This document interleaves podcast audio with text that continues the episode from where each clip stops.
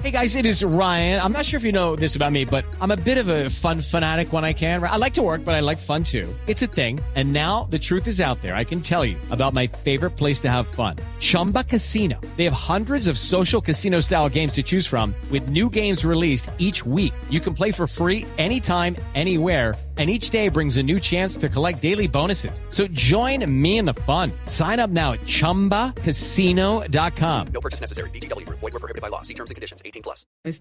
lo que corresponde a 1.300 toneladas de alimentos en el mundo. Los expertos en alimentación y agricultura sugieren acciones inmediatas a los estados para velar por la seguridad económica, mitigar el cambio climático, acabar con el hambre y garantizar que más personas tengan la oportunidad de comer una dieta rica en alimentos nutritivos. La ONU y los expertos explican que lograr una reducción del 50% en la pérdida del desperdicio de alimentos traería beneficios como garantizar los alimentos para el 2050 y evitar que se convierta un área natural del tamaño de Argentina en tierras agrícolas.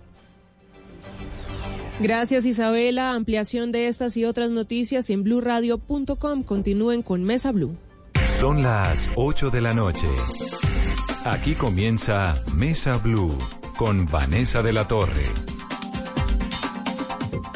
Son las 8 en punto, bienvenidos a Mesa Blue. Mientras el país avanza en medio de una polarización profunda que casi que se ha vuelto paisaje, hablar de la polarización del país como consecuencia del anuncio que hicieron a finales de la semana pasada Iván Márquez y Jesús Santrich, entre otros, en Colombia hay miles, miles de exguerrilleros que están viviendo una vida muy distinta, completamente alejada de la guerra y tratando más bien en el día a día de ver cómo se reinventan su existencia en este país y cómo logran tener en el bolsillo una platica para el futuro distinta a esa plata y a esas cosas que en algún momento estuvieron vinculadas a las FARC. Esta es la gente que le está apostando verdaderamente a la reinserción, es la gente que le está apostando a un futuro distinto, es la gente que está sembrando por allá a Racacha en un sitio, Papa en otro. Nos hemos encontrado un señor que hace unos atrapasueños magníficos en Anoria, Antioquia, un grupo de gente que hace ropa de mujeres exguerrilleras de una marca que se llama Manifiesta, la pueden encontrar ustedes en Instagram, y hacen pareos y hacen vestidos y otras cosas.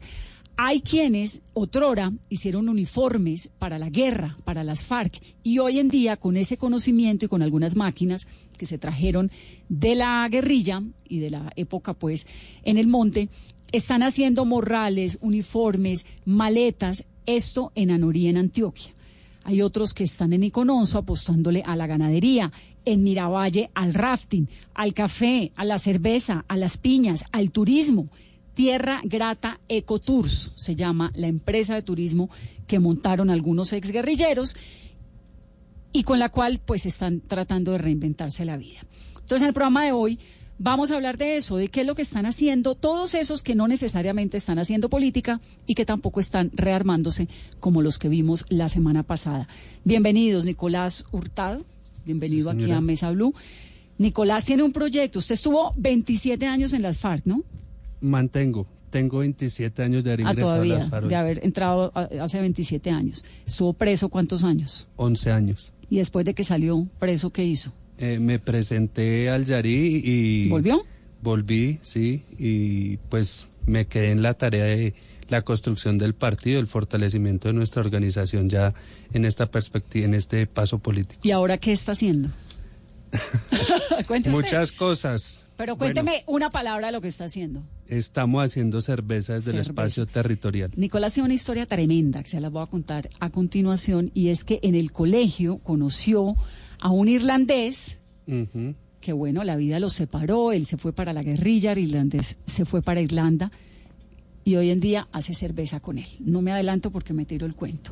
Carlos Eduardo Villarraga, ¿no? Villarraga Castillo. Bienvenido, Carlos Eduardo. Gracias, Vanessa. ¿Cuántos años estuvo usted en las FARC? El próximo año estaría cumpliendo 20 años. ¿Y vino con su hermana? Nadia. Eh, sí, muy buenas noches, Vanessa. Muchas gracias por su invitación. Bienvenida. ¿También estuvo en las FARC? Sí, llevo eh, 18 años también en, en, filas. ¿Y qué hacían las FARC, Nadia? Eh, yo en las FARC era enfermera. enfermera. ¿Y ahora qué hace? Hoy en día estoy estudiando medicina en la Escuela Latinoamericana de Cuba, gracias a las becas que otorgó el comandante Raúl Castro. Dio mil becas y pues soy una de las de los 40 exguerrilleros que estamos estudiando en Cuba. Pero ustedes eran cuatro hermanos, ¿no? Tengo Sí. aquí en cabina dos. Ajá. ¿Dónde está el tercero?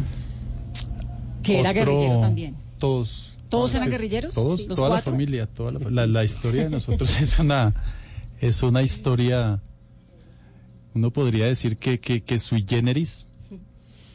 Nosotros, el, el, el núcleo familiar, somos seis. De esos, ya mi hermano menor, que también era, era combatiente, cayó en un combate en el 2003, en San Bernardo. El chiquito. No El más sobrevivió, pequeño. ustedes tres sí. Nosotros tres sí, está Nadia, Alejandra, más nos seguimos casi llamando por los ¿Nombres de la guerra? los nombres de Pues sí, por los de por los tantos años, seudónimos. Sí, ya es extraño Entonces escuchar es el nombre. por Diga, explíquenme, ahorita vamos a ahondar obviamente en, en las historias. Quiero presentar a Pedro Baracutado, que está también, ahorita está en Medellín, pero fue el comandante del Frente 34 de las FARC y tiene un proyecto muy interesante que El es de de fútbol. fútbol. para niños, sí. ¿Qué explica que una familia entera se vaya a la, a la guerrilla? Cuatro, de, ¿Seis hermanos eran? No, cuatro. Nosotros somos cuatro hermanos más papá y mamá Entonces, de seis miembros de la familia, cuatro se van a una guerrilla. y los otros dos se quedan trabajando aquí en tareas del partido, Papá y mamá. papá y mamá ¿En Bogotá? en Bogotá. ¿Pero era más una célula urbana? Sí, célula que, una célula que cumplía unas tareas especiales de, eh, en cuanto a logística, abastecimientos y diversas tareas. Ellos en el 2009 eh, son capturados, mi papá, mi mamá y mi hermano. Solo estábamos en, en filas como tal, ya Aleja y yo. Después de dos años y Aleja medio. Nadia. Nadia. Después de dos años y medio salió mi otro hermano, David, bueno, Camilo. Él, él también en estos momentos, él hace parte de, de la Unidad Nacional de Protección. Está él trabajando como trabaja escolta. también como escolta. Él hace parte de, de- de un esquema de protección. Y ahí, ahí vemos que los, los tres estamos comprometidos con, con este proceso en diversas actividades, como decía usted, por la, la, la dificultad también que existe de, de generar ya, ya los recursos necesarios, porque la, la bancarización, el 90% de, de ese ingreso o de esa renta básica, como se, como se llama, pues 740 mil pesos, con eso difícilmente sobrevive uno. Claro, que ese es el acuerdo inicial de la eso hacía- mensualidad de la plata. Ahorita, parte Déjenme de que eso. ahorita vamos a ahondar un poco más en los temas de ustedes. Quiero saludar a Pedro Baracutado. Pedro, buenas noches y bienvenido a Mesa Blue. Buenas noches, Vanessa, ¿cómo estás? Bien, Buenas usted está en Medellín, ¿no? oyentes. Sí, estoy por acá en Medellín. ¿Está con los chicos? Estoy por acá con los jóvenes. ¿Qué está haciendo? Los chicos son los de la escuela de fútbol, ¿no? Usted tiene una escuela de fútbol. Sí, tenemos una, tenemos siete escuelas de fútbol en diferentes lugares. Eh, dos en Antioquia y, y cinco en el Chocó. Son iniciativas que nacen producto del acuerdo de paz. Usted estaba en el Frente 34 y cuando se reinsertan, ¿cuántos eran? Éramos 470, no, componían eh, No, Pedro, lo de estoy perdiendo. Rodríguez. Lo estoy perdiendo. ¿Me escucha? El Frente 34 y, Frente Aurelio Rodríguez, y éramos 471 que hicimos reincorporación en el espacio territorial de capacitación de recuperación de Vidri y del Fuerte Antioquia. Eso es ahí al lado del atrato, ¿no? Correcto. Entonces, A la- 471. ¿Y qué pasa con esos? Porque hoy en día, en el grupo suyo, en Quibdó, en el Chocó, ¿hay cuántos?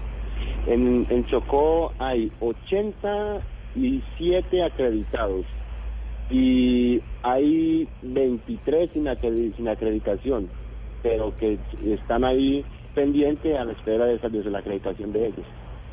¿Y qué pasó con el resto del frente? Estos están ubicados en el corregimiento de Mandé, Urrao, Antioquia, hay 80. En La Blanquita, Frontino, hay otro grupo de, de 60. En Jiguamiandó, Carmen del Darién, hay 46. En el medio atrato hay 36.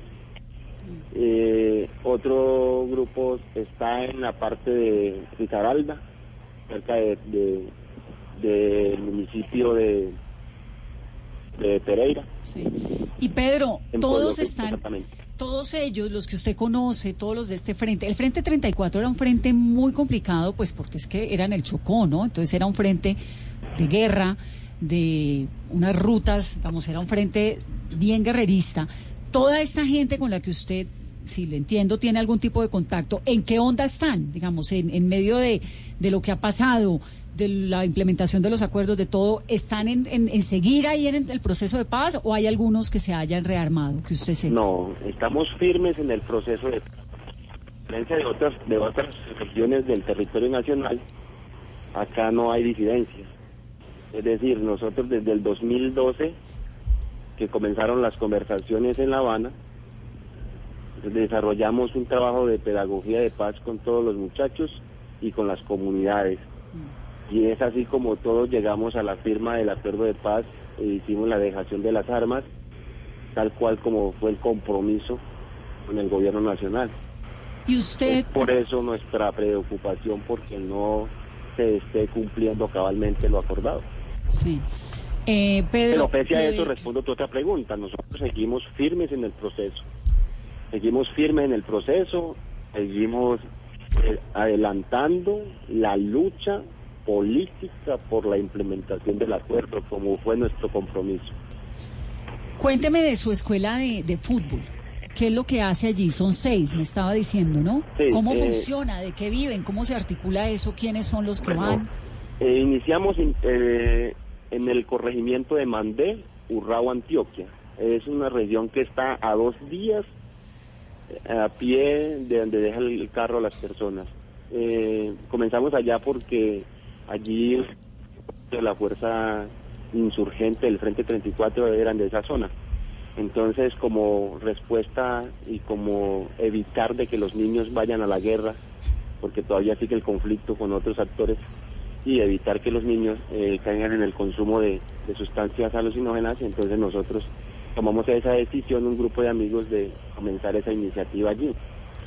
Y a la espera también de que de pronto el gobierno colombiano y la comunidad internacional nos ayude para sacar adelante esta iniciativa.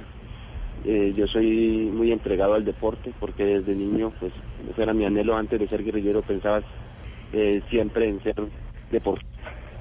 Entonces, siempre he tenido en mi mente eso, incluso cuando estaba en la FARC, practicaba mucho el deporte y, y hacía muchos torneos con las comunidades, entonces la gente me lo está pidiendo, si en el pasado lo hacía la guerra, porque ahora no lo hacen en medio del proceso de paz? Entonces es también como una respuesta a las comunidades.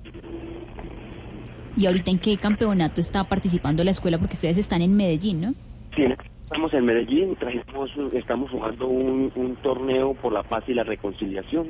Eh, tenemos un equipo del Chocó, eh, compuesto por personal de Bajirá, de Vigía del Fuerte, de Quibdó, de Urrao, Antioquia, y unos muchachos de Río Sucio. ¿Esos muchachos Incluso- son de cuántos sí. años? Son, son jóvenes, están de la edad de 13, eh, algunos de 13 años y otros de 22. E incluso hasta excombatientes hay allí jugando el torneo. Sí. Ahora, supongo que entrar a ser parte de un deporte con esa disciplina y con esa entrega y con ese apoyo, pues los protege de un montón de cosas, ¿no? De drogas, pero también de reclutamiento, etcétera. Un poco por ahí va Correcto. la cosa. Correcto, sí, es, es, eh, el objetivo son esos dos. Es un objetivo social. Primero, un objetivo social, lo que, que- lo que yo quiero hacer es eso. Y tiene ese componente, evitar. Yo ingresé a las FARC de, de 16 años. Entonces, hombre, lo que yo viví, no quiero que los niños eh, lo sigan viviendo. Es como, como devolver lo que uno vivió durante tantos años en la lucha guerrillera y desde muy niño. Pues ojalá que los que los niños no no tengan más que volver a la guerra. Pero eso es un- una responsabilidad compartida que nos toca a todos los colombianos eh, luchar para que sacar a los niños del conflicto sacar a los jóvenes del conflicto.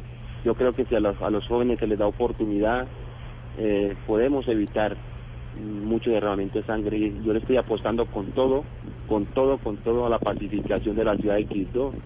Eh, cada ocho días sacamos los jóvenes de los barrios conflictivos de la zona norte, los llevamos al estadio de Yuto a jugar. Eh, muy duro porque no hemos encontrado el apoyo del gobierno, pero más sin embargo ahí seguimos. ¿Y De pronto algunos amigos del sector privado sí se han manifestado y nos han venido ayudando. Eso le quería preguntar, porque además me parece que, que esos esfuerzos del sector privado hay que, hay que aplaudirlos y apoyarlos y reconocerlos. ¿Cómo se financian, digamos? ¿Qué, qué empresas los ayudan? o Eh, hay un empresario que nos ha ayudado en Quito, es, eh, Álvaro Sora, y, o sea, unos amigos que nos han venido ayudando, o sea, que ven el esfuerzo que nosotros estamos haciendo para llevarle ese mensaje de paz y reconciliación a los niños, a los jóvenes, a los padres de familia. Entonces, eso como que ha tocado el corazón de, de esa empresa o de ese empresario y nos ha venido apoyando. ¿sí? Esto es conocido por la diócesis de Quito, es conocido por la Universidad Tecnológica de, de- de Cocó, eh, la universidad nos presta el estadio de Yuto, que está su responsabilidad. Eh, eh, ¿Lo perdí? ¿Pedro? Hola, ¿lo perdí? no, no, yo la estoy escuchando bien. Usted en algún momento, ya para, para terminar y para poder hablar acá con los invitados en la mesa, Pedro no pudo venir pues porque está en Medellín en el campeonato, usted en algún momento, después de la firma de los acuerdos, después de todo lo que ha ocurrido, de haber estado durante tantos años en las FARC, etcétera, ¿se ha arrepentido de haber eh, hecho parte de los acuerdos? No, no, no. No me he arrepentido de haber, hecho parte del acuerdo. Pues, ah, de leer y de leer. No es que me esté arrepentido, pero sí muy, muy preocupado por el incumplimiento de parte de los soldados. O sea, en este momento que no haya comenzado la implementación del acuerdo, y no para los excombatientes, estamos hablando en general, ¿sí?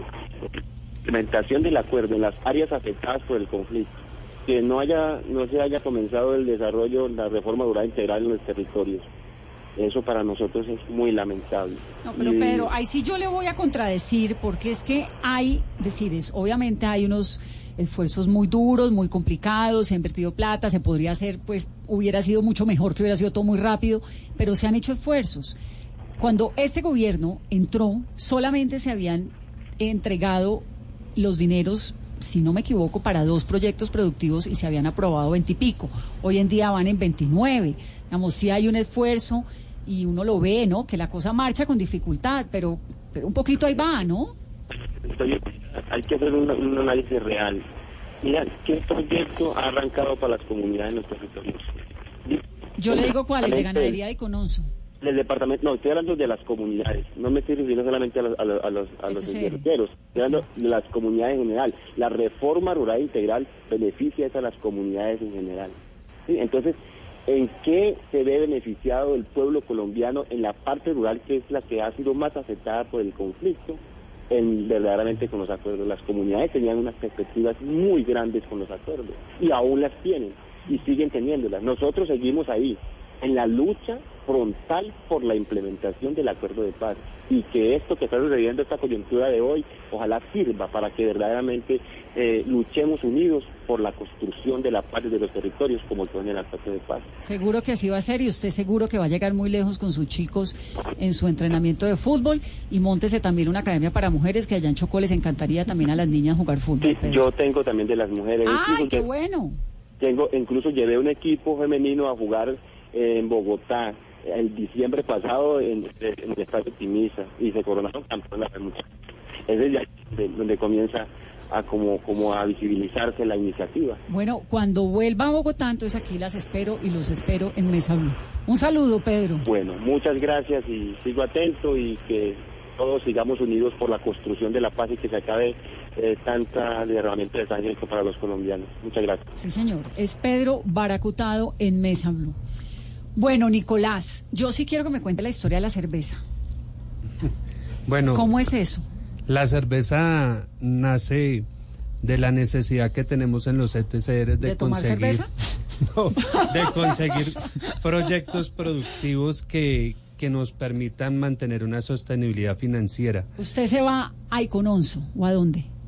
Es decir, Sí. cuando llega, eh, ¿cuál es su, su ETCR inicial es cuál? Yo llego desde el inicio, yo salgo del Yarí, de hecho todos salimos aquí del Yarí y fuimos a parar ahí con Onzo. Ahí con Onzo. Llegamos en enero del 2017 y comenzamos un trabajo de organización y de partido allá. Duramos recibiendo personas que querían ir a hablar con nosotros, duramos, duré en eso seis meses. Después pasé a hacer, a, a ayudar a, a conformar y a reestructurar el partido en Bogotá. Eh, luego en una asamblea se me adjudicó pues que debía volver al ETCR para seguir trabajando allá y fortalecerlo. Y desde ¿Usted qué ese hacía momento en esa allá. época? ¿Cuál era su rol en la guerrilla? No, estamos ya hablando en el proceso. Claro, pero cuando, antes de que, de que fueran Econonso, digamos, antes del Yarí, ¿qué hacía ahí, antesito? Antes ¿Cuál era su entonces rol? estaba en la cárcel. No, porque usted estuvo en la cárcel 11 años, salió, volvió y ahí ya se, se reinsertó. Cuando pero yo- alcanzó a estar un tiempo otra vez entre la cárcel y la reinserción, haciendo que La reincorporación. La reincorporación. Eh, nos- no, yo sa- yo salí de la cárcel, me presenté y volví, ya comencé a trabajar en, en las tareas que había en ese momento, en la, eh, la consolidación de la décima conferencia, todo el trabajo previo, estuvimos ayudando a construir, estuvimos ayudando en todas las tareas que, que era menester en ese momento. Y ahí entonces se van al Yarí, luego Econonso dice que está organizando, ayudándoles a organizar con lo de la formación política. Sí, la organización de partido. De ahí eh, regreso al ETCR y pues, eh, como lo decía ahorita el compañero Baracutao, eh, el incumplimiento del gobierno pues nos ha llevado a buscar otras alternativas. Los proyectos en el ETCR, aparte del de ganadería, ¿sí? Que es el único que ha iniciado, eh, los otros seis, las otras seis eh, asociaciones y cooperativas que tenemos en el espacio territorial, ninguna ha sido apoyada y en esa, en ese, en ese mare magnum, pues, en esa Incertidumbre. incertidumbre es la, la palabra, en esa incertidumbre que se ha creado pues por el incumplimiento sistemático del gobierno, pues nos ha llevado a buscar alternativas. En eso intentamos... Eso está bien, porque es que igual ustedes tienen un sueldo. Es, de- es decir, no quiero hacer del programa un memorial de agravios de lo que no se ha hecho, porque creo que todos sabemos lo que no se ha hecho de parte y de parte. Es decir, los guerrilleros, exguerrilleros, tienen a un señor que firmó un acuerdo de paz rearmándose. Luego eso pues habla muy mal, digamos, del proceso y de un montón de cosas. Entonces no quiero hacer un memorial de agravios de lo que no se ha hecho, porque el gobierno les ha cumplido con la plata mensual, les ha cumplido con algunas cosas, no con todo. De acuerdo, estamos de acuerdo. Pero hagámoslo más propositivo. Más bien contemos qué es lo que han hecho, sí. ¿Y por qué deciden hacer cerveza? ¿Qué es lo que han hecho? ¿Y por qué cerveza? ¿Y por qué no? todos estos Metámosle buena onda a la proyectos, cosa. todos estos proyectos tienen que tienen una contextualización. Es como no han surgido los del gobierno, pues nos Se han han inventado tocado los de ustedes. Pero ha sido bueno porque fueron propositivos. No, pues si no, no tendríamos cerveza. No, y eso más bien habla del carácter nuestro. Claro, ¿sí? de acuerdo. De, de que empeñamos la palabra, de que creemos en este proceso, que creemos que la paz es una ganancia de los sectores alternativos, que creemos que hay que defenderla y que por encima de todos los incumplimientos y las deficiencias que ha tenido este pro- este proyecto, este este acuerdo de paz, sí, pues está el empeño de nosotros como excombatientes por construir una sociedad distinta y una sociedad no soportada en la guerra. Listo. Dicho eso, ¿cómo llegó a la cerveza? Eh, en esa necesidad de buscar alternativas, eh, comenzamos primero a negociar papa, eso nos fue, eh, fue desastroso. Sí, porque la sacada desde allá era un camello. No, no tanto eso, porque aquí existen unas mafias en, en estos centros de, de acopio grandísimas. Unos mercados muy institucionalizados. No, yo diría unas mafias que le dicen a uno le compro el producto en tanto y, y usted se lo trae y entonces ya le dicen no, ya no se lo compro, eso lo compro a la mitad y si no vuelva y lléveselo. Listo, la papa no funcionó. Eh, no funcionó eh, y seguimos buscando. En esa medida, pues, lo que tú contabas ahorita, tenemos un compañero que fue amigo mío, que es amigo mío desde eh, la época de- escolar. Eh, él comenzó a llegar, a apoyarnos, a mirar. Él decía, bueno, yo soy profe de inglés, les quiero enseñar Pero inglés. ¿quién era ese amigo? ¿Un Él compañero se del llama colegio? Wally Broderick. Y era del colegio. Él era del colegio, nosotros estudiamos los dos en la Escuela Pedagógica Experimental. Cuando tenía 18 Eh, años. No, mucho menos, 17, 16 años. O sea, era su compañero del colegio en Bogotá, antes de que usted comenzara todo este periplo por la guerra. Y ese compañero irlandés, ¿no?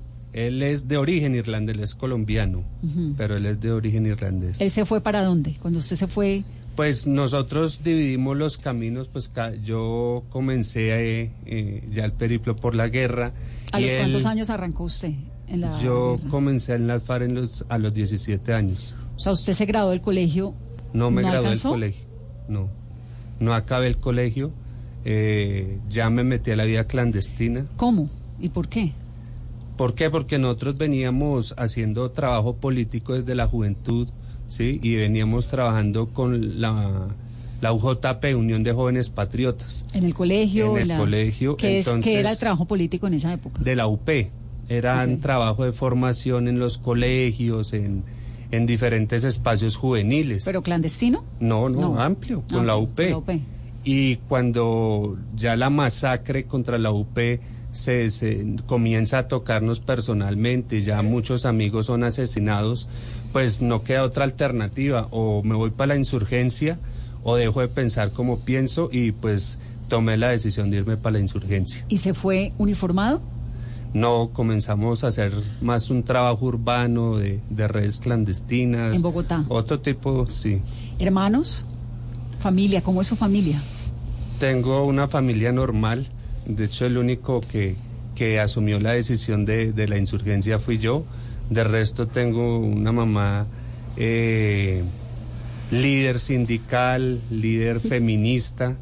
Eh, tengo un hermano que hoy trabaja en una empresa institucional. Tengo una familia que ha estado más, no digamos del otro lado, pero sí más de un pensamiento de derecha, ¿Y usted de derecha? ¿La Mm. familia? ¿Papá? por esos lados. Y entonces usted, supongo que perdió contacto con la familia. Durante mucho tiempo no tuve contacto con mi familia. Yo volví a tener contacto con la familia cuando estuve ahí preso y después cuando salí libre. ¿Y qué decía la mamá? ¿La dejó de ver? No, mi mamá, pues, como son todas las madres, ¿no? Sí, por eso le pregunto. por eso hago el énfasis.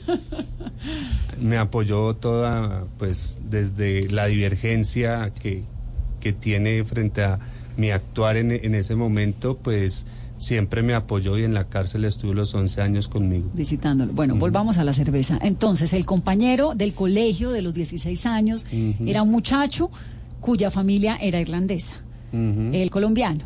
¿Lo deja de ver un montón de tiempo o, Sí, o claro. siempre fueron como amigos No, a veces? nos dejamos de ver muchos años, después por algunas cosas de la vida volvíamos a encontrarnos, a departir, a estar unos días juntos y después ¿En qué contexto? en Bogotá, ¿no? Él no sabía qué hacía yo, pero nos encontrábamos como en los donde encuentros de colegio, Eso. 20 años de, El gradua- de reencuentro. casi graduados. Es una cosa así, encontrarnos en la calle, encontrarnos donde conocidos, ir a tomar unas cervezas y pues yo después me perdía.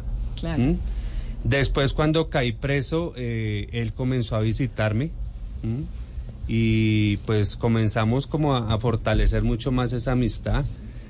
Cuando yo salgo y me voy otra vez para el Yarí, eh, lo llamaba de vez en cuando y ya cuando llegó a la zona pues lo invité y él comenzó a ir sistema, eh, varias veces a la Ay, zona. Eso, a, a ver en qué podía apoyar ¿Y él cuándo se dio cuenta de que usted era guerrillero? cuando caí preso. Cuando ya pues todo el problema jurídico que tuve y bueno, todas esas cosas. Sí.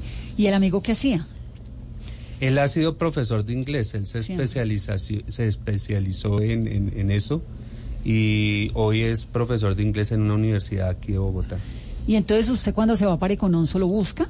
Sí, él comenzó a llegar a- al espacio. ¿Cómo a qué? ¿A conocer? Sí, eso, a conocer, a mirar en qué podía colaborarnos. Se ofreció como profe de inglés. Realmente, pues no, no pudimos como cuadrar bien las clases, no se pudo. Entonces él terminó, iba y volvía y miraba en qué podía apoyar. Hasta que un día me dice, pues en esa necesidad de los proyectos y de ver eh, que, que no arrancaban y que no arrancan. Entonces comienza a decirme, vea, yo sé hacer cerveza. ¿Por qué no le, le jalamos a hacer cerveza? Porque eso es un buen negocio.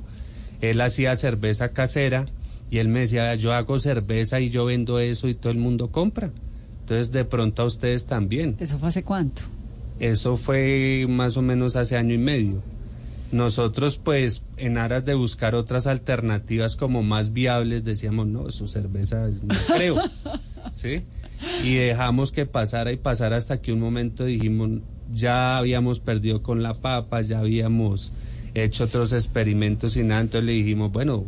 ¿cómo es lo de la cerveza? Me dijo, no, vea, es invertamos esto, yo compro unos unos fermentadores de plástico, se, eh, reunimos 25 personas ahí del ETCR, les dijimos que se iba a dar un curso de cerveza y que el que quisiera pues aportara con 25 mil pesos o 20 mil pesos para aprender. Me, se reunimos 25 y comenzaron a aprender. Eh, de eso quedaron unas cajas, que una gente que aprendía, pero pues la gente en los espacios territoriales en esa incertidumbre pues necesita ir solucionando sus problemas concretos. Entonces pues bueno, estaba chévere el proyecto, pero la gente siguió trabajando en lo que venía trabajando, en el agro, en, en muchas cosas. Entonces eh, fueron pocos, fueron cinco, cuatro, cinco los que dijeron, no, pues sigamos ahí haciendo.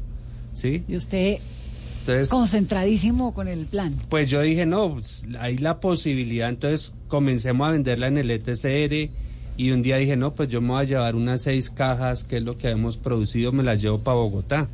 ¿Y a cómo la vendían en el ETCR? No, la, eh, más que venderla era, denos cualquier cosa, Sí, la- pruébela pues, y... ¿Sí? Un poco más de trueque. Eso sí, ese es lo que estamos aprendiendo y la gente la toma, y no, está Pero muy buena. eh, la pausa otra vez. En la guerrilla no hay esa cultura de tomar alcohol, ¿o sí? No, No.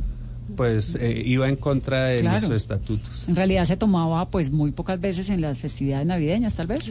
Se tomaba, había fiestas, había momentos de celebración, cumpleaños, cosas que se definían, pero pues todo tenía un trámite de decirle al comandante, de pues alistar no era que llegara área. uno a las 5 de la tarde y se tomara una cerveza. Sí, no. No estaba nada. eso en el exacto.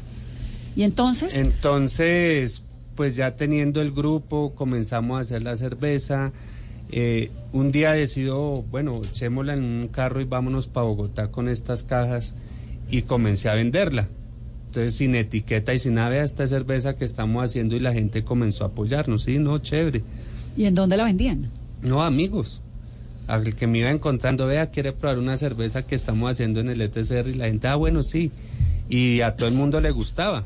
Entonces, no está muy sabrosa, esto, esto puede pegar. Y entonces ya regresé al ETCR y les dije, no, bueno, esto hay que ponerle un nombre. Sí, hay que comenzar ya a pensar en crear una marca y, y mirar cómo, cómo constituimos un proyecto de esto. ¿sí? Entonces, pues nos reunimos los que estábamos trabajando en ese momento, éramos como unos 8 o 9 y comenzamos a buscarle el nombre. Entonces salieron varias alternativas hasta que alguien dijo, bueno, La Roja es un buen nombre, además apela a lo que hemos sido, tiene... ¿Y la cerveza es rubia? Es roja, Ah, es roja. es roja. Ok. Mm. Y entonces... Que eso es unas, unas fermentaciones. Roja, roja. unas Sí, ferme- roja, unos roja. procesos diferentes de fermentación en la cebada, ¿no? No es que sea una cebada distinta, sino que es un proceso No, de... eh, hay una cebada que es base y otra que le da el color. Entonces nosotros se ha mantenido la roja por porque le echamos una cebada que es fuerte, es negra. ¿No nos trajo una cerveza? Nicolás, ¿o La sí? verdad la colgué, como se decía en la guerrilla. La colgué y no, no acaté a traerla. Bueno, y entonces arranca, qué genial historia. Entonces comenzamos, pues la gente comenzó a decirnos, no, pues muy rica, traiga más. Entonces yo iba y les decía, bueno, vendimos y nos quedaron 200 mil pesos de ganancia. Entonces compremos más ¿Y fermentadores. eran cinco? Ahí eran cinco. Ya éramos ocho. Ya.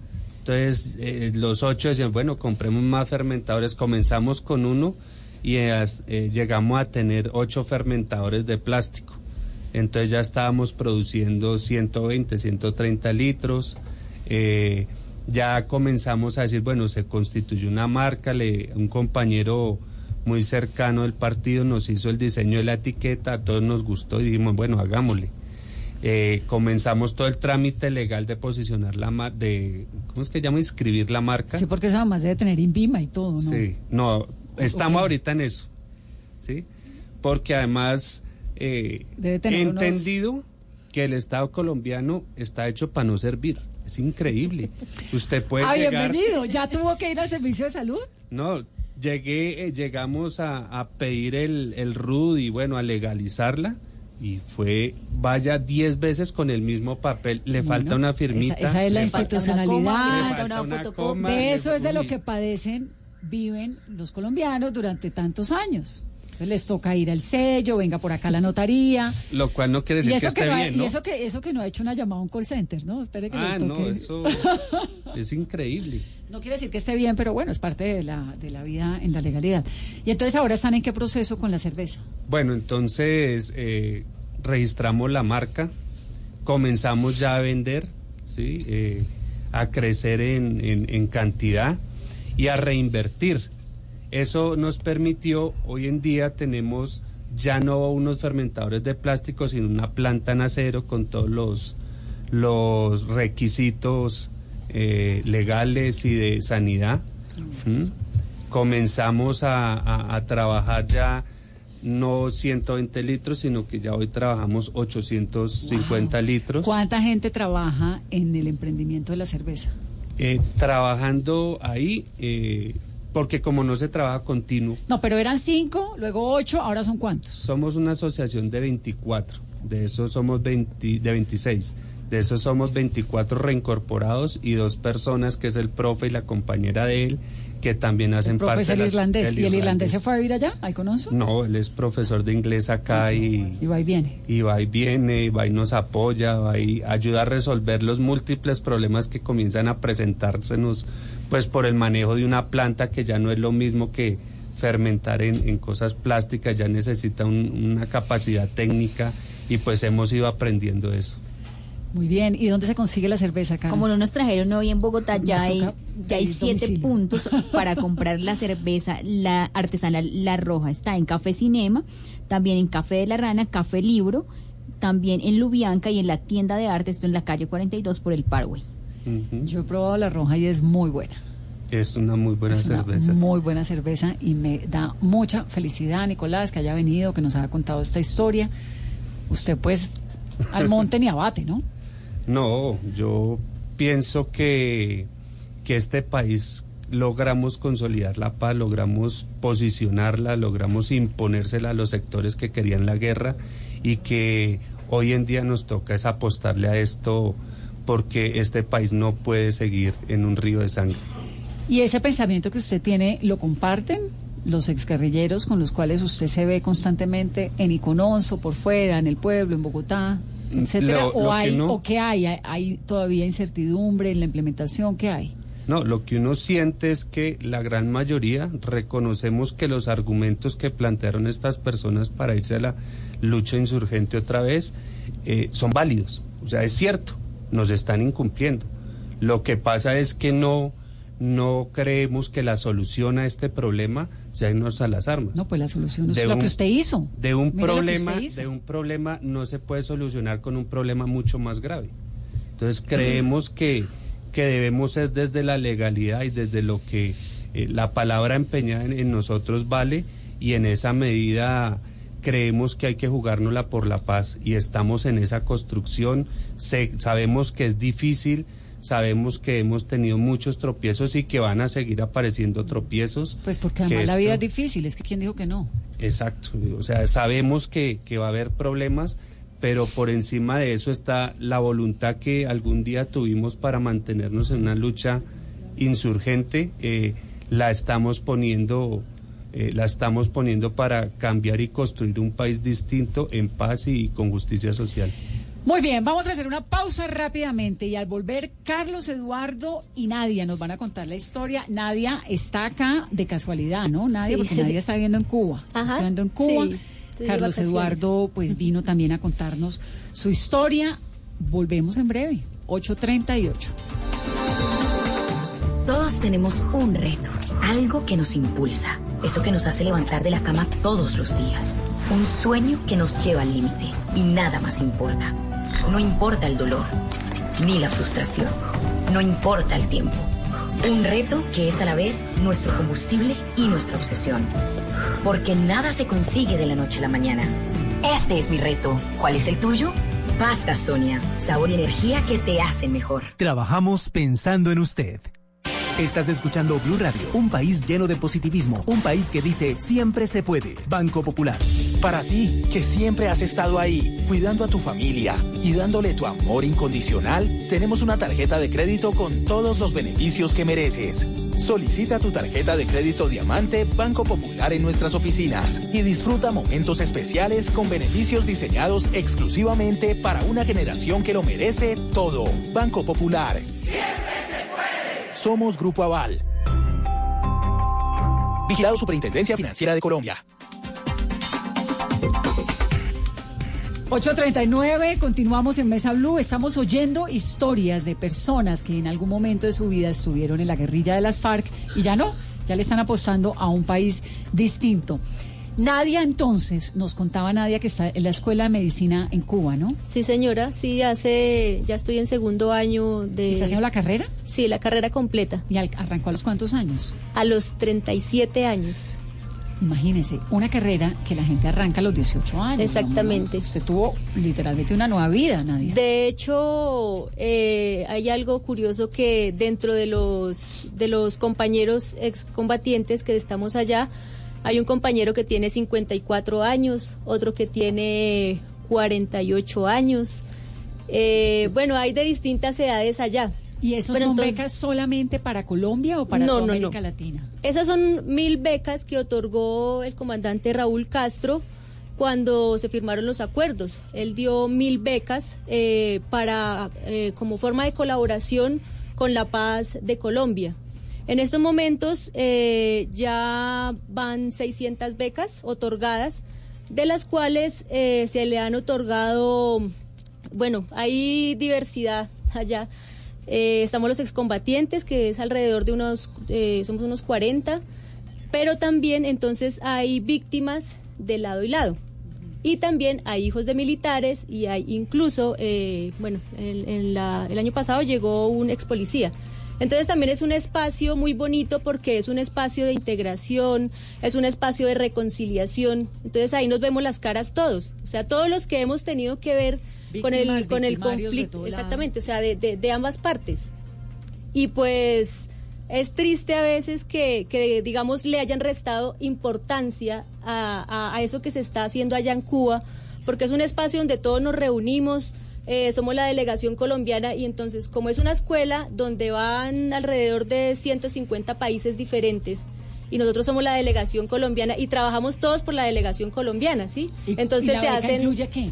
eh, todo, eh, allá pues está mm, alimentación, está hospedaje, nos dan los uniformes, es una beca completa. Eh, obviamente, pues ya para los... para vivir también y todo eso, ¿no? Eh, bueno, el gobierno cubano, eh, dentro de sus limitaciones económicas que tiene, a nosotros nos proveen cuatro CUCs mensuales, que es más o menos, bueno, cuatro dólares, el equivalente. Pero más sin embargo, a nosotros nos otorgan absolutamente todo. Claro, tienen la, Y, la alimentación. eh, pero, pero digamos, ya usted los- que hizo parte de un proceso de paz en Colombia, ¿tiene también algunos beneficios del gobierno del proceso? ¿o Sí, no? obviamente yo tengo la bancarización como tal, pero pues digamos con el proceso nuestro ha habido un, un poco de dificultad en tanto que estamos en Cuba, entonces pues de hecho hay que arreglar ahorita un poco esos asuntos, a ver cómo, pero pues igual todos estamos en el proceso de reincorporación.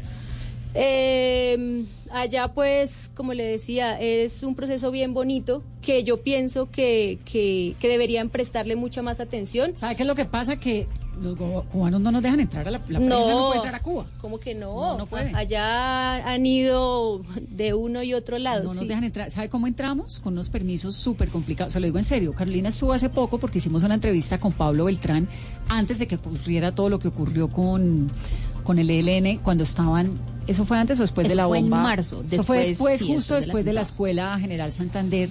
Y para poder llegar a Cuba, yo también he ido a Cuba a cubrir el proceso de paz muchas veces, es un camello, es decir, el- el- es difícil, ¿no? De verdad, Sí, el gobierno mas se no demora. El no, no, no es imposible, pero no es, no es tan fácil, hay que hacer un esfuerzo tremendo, irse, no, No, sé qué, ta. Hay, hay, es difícil, ¿no? Igual a lo que me refiero, digamos, no es, no es tanto a- a- al asunto periodístico ni nada de eso, sino al apoyo que se nos pueda brindar a nosotros allá, ¿sí? En tanto a que ni siquiera la embajada colombiana, o sea, nosotros los hemos invitado a muchos eventos, entonces somos como los, como los hijos huérfanos de Cuba, porque digamos todo el resto de países van los presidentes, van los ministros, y la delegación colombiana, eh, ¿será que hoy sí viene su... ¿Y ustedes esperan un apoyo? Claro, pues obviamente, pues allá se han invitado en varias ocasiones a, a la embajadora de Colombia, que está allá en Cuba, y no, no nos han acompañado en, en los distintos eventos. Por ejemplo, allá tenemos algo muy bonito, allá se incentiva mucho la cultura. Entonces hay unas galas que se hacen eh, mensualmente, que están las galas de las Américas, de África, de Asia. eh, y eh, en ocasiones se pueden invitar a, a los distintos eh, embajadores, presidentes y todo eso, pero pues hasta el momento nosotros no nos han acompañado. Y pues a uno le da pues tristeza, uno dice, hey, nosotros existimos ¿Y yo también. Entonces, ¿usted va a hacer medicina los cinco años? Sí, allá son seis, seis años. Con la práctica. Sí, con la práctica. Y la práctica la hace en Cuba. Sí, pues todavía se está viendo a ver. viendo la posibilidad si se hace allá en Cuba o se hace aquí en ¿Y Colombia. en qué pues se quiere especializar, Nadia? Pues a mí siempre me ha gustado cirugía. Vamos a ver. si ¿Cirugía de podemos- Eh, cirugía en general, cirugía, cirujano general, me gusta. Y es Además, que Nadia yo creo que llegó también con un avance porque casi 18 años y estuvo en la Escuela de Medicina de la Guerrilla. Sí. ¿Cómo es la Escuela de Medicina de las FARC? ¿Cómo bueno, es? nosotros eh, empezamos por la Escuela Básica de Enfermería, eh, que es alrededor de seis meses. Eh, luego eh, nos hacen una escuela un poco más avanzada. Pero esas escuelas eran en los campamentos, Sí, en los claro, en los campamentos, con una silla, la silla era un tronco de, un árbol. árbol ahí. Sí, no era la los. Ah. los tableros era un pedazo de carpulón que le llamamos nosotros, que es del mismo material que hacen las las sillas de los buses, bueno, no sé acá cómo se llama, le decimos carpulón. Tizas, que nosotros mismos teníamos que cargar los libros. Bueno, y una compañera que ella mm, terminó la carrera de medicina, ella era nuestra instructora. Entonces, pues fue la que nos, nos enseñó mm, Usted, sobre todo. usted era médica en las FARC. Nosotros- ¿O hacía el trabajo de medicina. Eh, sí, enfermera de guerra en general. Y pues, eh, por último, eh, en el bloque pues teníamos que ya hacer como una especialización más o menos, que ya ahí nos enseñaban un poco más, ya lo de cirugía, lo de trauma. Y pues aprendimos a hacer algunos procedimientos, que digamos pues son un avance, pero pues eh, digamos también en medio de las condiciones que, que también han sido eh, o sea, es un aprendizaje que se va transmitiendo. Entonces, digamos, allá la escuela hoy en día, en, en Cuba, tenemos que llegar a aprender y a desaprender. Porque algunas cosas uno, ay, pues nosotros lo hacíamos así de tal manera y resulta que es así, ups. Pero bueno, igual allá en, en, en, en, en, en- en- en medio de la guerra, pues intentábamos hacer lo mejor Sobre- posible. Además, porque la, o sea, la, las vidas de nuestros compañeros dependían de nosotros. Nosotros cargábamos un gran equipo con todos los medicamentos, con todo el instrumental. Bueno, eso era un poco complicado, pero me parece que era la tarea más bonita que uno podía ejercer allá, dentro de tantas tareas lindas que, que habían, porque también nosotros atendíamos a los, a los civiles. Si nosotros íbamos pasando por una, por una vereda, que los civiles lo primero que llegaban era buscarnos a nosotros. Entonces allá llegaban, incluso uno tenía que, como, Dios mío, ¿qué hago? En alguna ocasión me llegó eh, un- un- un- una señora con el niño que se había La hecho una cosa horrible en la cabeza, así. Y yo, bueno, pues a mí me enseñaron ahí anestesia local, pero para adultos, Dios mío, ¿yo qué hago para la dosis de este niño? Bueno, vaya y busquen los libros y pues tratar de, de colaborarle. Hoy en día con el, con el, la enseñanza que nos brindan en la, en la escuela latinoamericana es más o menos por lo mismo, porque allá sí hay algo que nos enseñan, es, eh, es una medicina pero con más eh, humanidad, sí, o sea, que esté desprovista de todo el interés económico. ¿En Cuba? En Cuba. Ese es el tipo de medicina que nos enseñan allá. Claro, Entonces allá de los mejores nos enseñan mundo, desde, o sea, tiene que ir usted a la casa de la familia, tiene que conocer cómo vive, cuáles son sus necesidades y más que todo se trabaja como la, la medicina preventiva. Entonces uno se acuerda como mucho. Entonces cuando nos dicen, no, que esto es así, de pronto algo que nosotros no, nosotros en la guerrilla hacíamos eso. Nosotros visitábamos las casas de los civiles, sabíamos cómo vivían ellos y de pronto el por qué eran los problemas eh, de salud que tenían los compañeros. Carlos Eduardo, no me ha quedado claro del todo por qué toda una familia se va a las FARC. Cuatro hermanos, muere uno en, el, en un combate, ¿no? Uno, El el menor. chiquito, ¿cuántos años tenía cuando murió? 21. Ah, Javier tenía 21 años. 21. ¿Y ustedes se fueron a qué edad? Yo tenía 21. Mi hermano menor 19, 21, Yo era- yo 22. era de chi- éramos bueno, él ya se había todos- ido Ah, eran tan chiquitos. No, no, Sí, no. él ya no, se había no, no, ido a nosotros ya los- éramos Ya eran Grandes. Ya éramos adultos, ya. Ahí, ahí también empieza a, a- a desvis- a desvirtuarse mitos de que todos quienes ingresamos a las FARC fue totalmente No, no todos, pero muchos. niños, sí, muchos, eso sí es, es una cierto. Pero no, nosotros nos fuimos totalmente conscientes en ese, en ese momento histórico específico de, de Colombia. ¿En qué momento se fueron? Ah, está bonito el timbre del celular. Es la, es la, es la jefe. Eh, nosotros... ¿Quién, la señora? La, la camarada Sandra Ramírez. La senadora Sandra Ramírez. Dígale que ponga Blue Radio. que- Ya, le ya le había dicho. Yo, yo ingreso en el, en el 2001. Estaba en, aquí en Bogotá. Estudiaba en la Universidad Nacional. Desde, desde siempre, desde, desde muy niños, creo que a nosotros, nosotros nos criamos al contrario de la, de la familia de, de Carlos. La familia nuestra sí, todo lo, todos comulgábamos un pensamiento revolucionario de, de transformación de la, de la sociedad, de, de transformar y de generar un, un- un nuevo país. En la casa. En la casa, mi papá pertenecía a la, a la Unión Patriótica.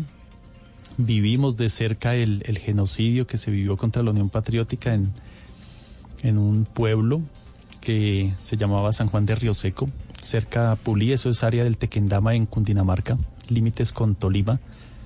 De allí, muy cercanos, vimos casi cómo, cómo se masacraba a quienes pertenecíamos a la, a la, a la UP.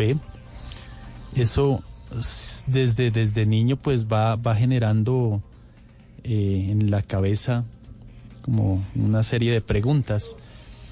Ya, ya, ya, ya mayores, obviamente la, la academia le da más, más herramientas a uno. Y ya, ya con esas herramientas teóricas nos dimos cuenta que desafortunadamente para generar un, un cambio en, Colombia con el dolor eh, en el alma había que era la única forma posible era empuñando las armas. Ese era ese momento específico de la historia en Colombia hacia el, hacia el 2000 2001 y de ahí de ahí yo creo que fuimos con, con mi papá los primeros que nos acercamos a, a las FARC Su papá también. mi papá también Su fuimos papá también terminó las FARC. no el- ellos ah, desarrollando como dije al, al inicio de la Sí, de la entrevista Pero terminó en algún momento siendo del. del- Sí, de, de la organización, los, los, los seis, los seis pertenecíamos a una organización. ¿Y Ellos, dónde están hoy en día papá y mamá? Mi papá está en el espacio territorial de, de Icononso, mi mamá vive con nosotros, mi mamá está cumpliendo ahorita una tarea que uno es agradecido, una tarea histórica. Sí, es que- Ella, ella cuida la, a nuestra hija con, con a Maite. ¿Y usted qué hace con Sandra Ramírez? Con Sandra Ramírez A quien entrevistamos en este programa el viernes, ¿no? el viernes pasado de con la camarada Sandra. Yo soy ahorita en, en esta nueva legislatura que, que inició el 20 de julio, soy el, el jefe de prensa. Ah, usted trabaja con ella. Yo trabajo con ella en la en la UTL La UTL de Sandra Ramírez. de Sandra Ramírez. Eso, yo me vengo desempeñando ahorita en, en ese cargo. Ah, Porque además usted trabajó como en la emisora de las FARC en algún momento, ¿no? En la emisora de las FARC, en, en cumplimiento de, de- de tareas, trabajé cuatro años y medio en la emisora de las FARC que se, se denominaba Voz de la Resistencia. Obviamente ya, ya tuviera uno, hubiera tenido estas condiciones para hacer radio, ¿no? Allá era todo la, la movilidad total. eh, tenía que cargar uno los, los equipos, los transmisores, y era pare usted de marcha, transmitía dos horas y continuaba de marcha. Nadia, me despierta una curiosidad el tema de Cuba. ¿Hay muchos venezolanos? No, en la escuela no. Además porque hay una escuela latinoamericana en, en Venezuela. Así que ellos no... Hay una escuela latinoamericana de medicina. De Venezuela. medicina que también Tienen un intercambio, sé que tienen un intercambio Pero en el pues, momento grandísimo no- de médicos con Venezuela Sí, y claro. con Brasil. Sí, claro. Muchísimo. Con Brasil, pues hace poco los Lo cortaron- los- lo cortó Bolsonaro. cortaron, sí, claro. Claro. Además, porque Cuba, pues siempre ha tenido la característica de de llevar sus médicos a donde los necesitan. Y de tener unos digamos, esa buenísimos. es la enseñanza que nos dan a nosotros y pues de verdad que, como le digo, se pare- o sea, es, es, es algo de lo que de lo que nosotros ya hacíamos. Claro. O sea, sino que ya aprenderlo así ya de manera más Pero entonces hay una escuela latinoamericana apoyada por el gobierno cubano en Venezuela. ¿Y van solo cubanos o usted como colombiana puede aplicar a esa escuela e irse? No sé, tengo entendido también que hay becas para la escuela para la escuela latinoamericana de medicina que está en Venezuela. Pero tengo tengo entendido que Colombia no le da el aval a los médicos de allá, porque incluso hace poco llegaron 50 colombianos que estaban estudiando allá a terminar la carrera en Cuba porque a ese sí tiene aval, o sea, sí podemos ejercer la medicina aquí en Colombia. porque pero de la de Venezuela cubana, no. pero en- Pero la de la Escuela Latinoamericana de Venezuela no pueden acá ejercer. Así que ellos tienen que terminar eh, el- los años allá en Pero la- en esa la escuela cubana. es del gobierno cubano o del gobierno venezolano?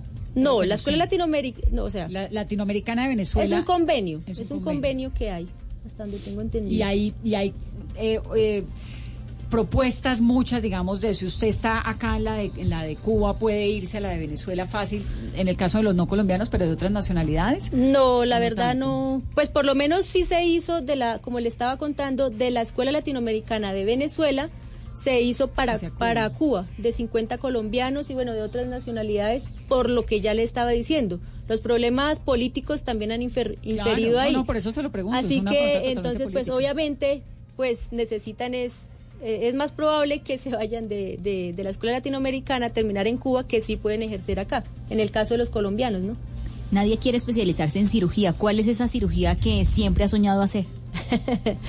No, a mí siempre me ha gustado todo, eh, lo que son las laparatomías y eso. Pues digamos era como lo más complejo allá en, en, en filas. ¿La paratomía cerebro? Ah, no. Ah, a la paroscopia. La paratomía. Laparotomía. Que es eh, la cirugía que tiene que ver con abdomen y eso. Sí. Sí, eso era como lo que más uno allá en, en las FAR, uno, uy, Dios mío, ¿qué, qué tal me toque eso? Porque como le digo, nosotros mismos éramos los que teníamos que resolver todos esos asuntos en caso de un herido de guerra y eso. Sí. Entonces, pues ¿Están contentos ahora en esa nueva vida? Sí, claro, pues con muchas expectativas, obviamente, pues, eh, pero como ya decían otros compañeros, por ejemplo, en el caso mío, pues también, eh, digamos, yo no, yo no estoy haciendo nada que, que, que tenga que ver con, con la reincorporación que está haciendo el, el gobierno como tal, ¿sí? Claro. En cuanto a estudio, eso, pero ya decía mi compañero, nosotros, porque tenemos nuestra palabra em- empeñada en, lo, en las puertas que se nos abran, ahí nosotros vamos a estar para seguir este proceso de reincorporación y para seguir eh, firmes con, con lo que nosotros ya, ya decidimos, que es apostarle a la paz. ¿Hijos? No. ¿Pero quiere o no? ¿O ya no? Sí, pues. ¿Novio? Ya está un poco, sí. ¿Cubano? No, colombiano también, excombatiente. ¿Y vive en Cuba o acá? No, los dos estamos estudiando en, en, en Cuba. Chévere, ¿no? Ajá. Carlos Entonces, Eduardo. pues, Yo ¿Está contento? ¿Cómo está? contento. ¿Optimista con, o no optimista tanto? con todas las dificultades. Yo pienso que si, si algo nos enseñó las FARC, eh, a quienes estuvimos en filas, fue a que el primer tropiezo no nos puede hacer desmayar en ninguna tarea. ¿Qué piensa Iván Márquez y de Santrich? No comparto la, la decisión que tomaron. Pienso que a un incumplimiento no se le puede pagar con otro incumplimiento. En- entre la gente con la que usted habla, ¿el pensamiento es similar? Sí, es que, es que le- si usted hace las cuentas, somos más del, más del 90% de, de quienes firmamos la paz, que estamos comprometidos y, y seguimos totalmente dispuestos a, a construir este, este, este proceso. Es que nosotros entendemos este proceso, el proceso de paz y el acuerdo, la firma del acuerdo, como el punto de partida. El acuerdo, la firma del acuerdo no es el punto de llegada, sino es el, el punto de partida. Eh, se convierte en, en una herramienta para el pueblo colombiano para transformar una serie de, de situaciones que si no se logran eh, solucionar necesariamente van a, a degenerar en, en eh, otro- en un, en un ciclo eterno de, de violencia. Por eso el, el acuerdo, ese es, esa es la gran potencialidad del, del acuerdo.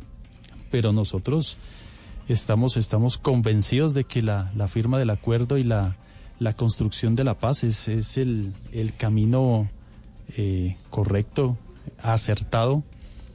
Eh, la mayoría hemos escogido proyectos de vida diferentes. Por lo menos ahorita eh, sentir uno en este momento sabe uno lo que es lo que es ser padre. Sabe uno lo que es ¿Tiene bebé de levantar. cuánto? Yo tengo una bebé de 21 meses, va a cumplir 22 meses, pero empieza uno a sentir la, la alegría de, de lo que es levantarse cada día y ver esa, esa, esa cara a, su, a su hijo. Imagínese lo que es, lo que es, es, es ver a su, a su bebé. Por eso, por eso, por ese, no solo por, por mi hija, sino por, por los miles de niños, por los miles de jóvenes le podemos decir a- al pueblo colombiano, le podemos decir a la comunidad internacional que seguimos firme en el cumplimiento y seguimos firmes con la paz. Eso es un medidor.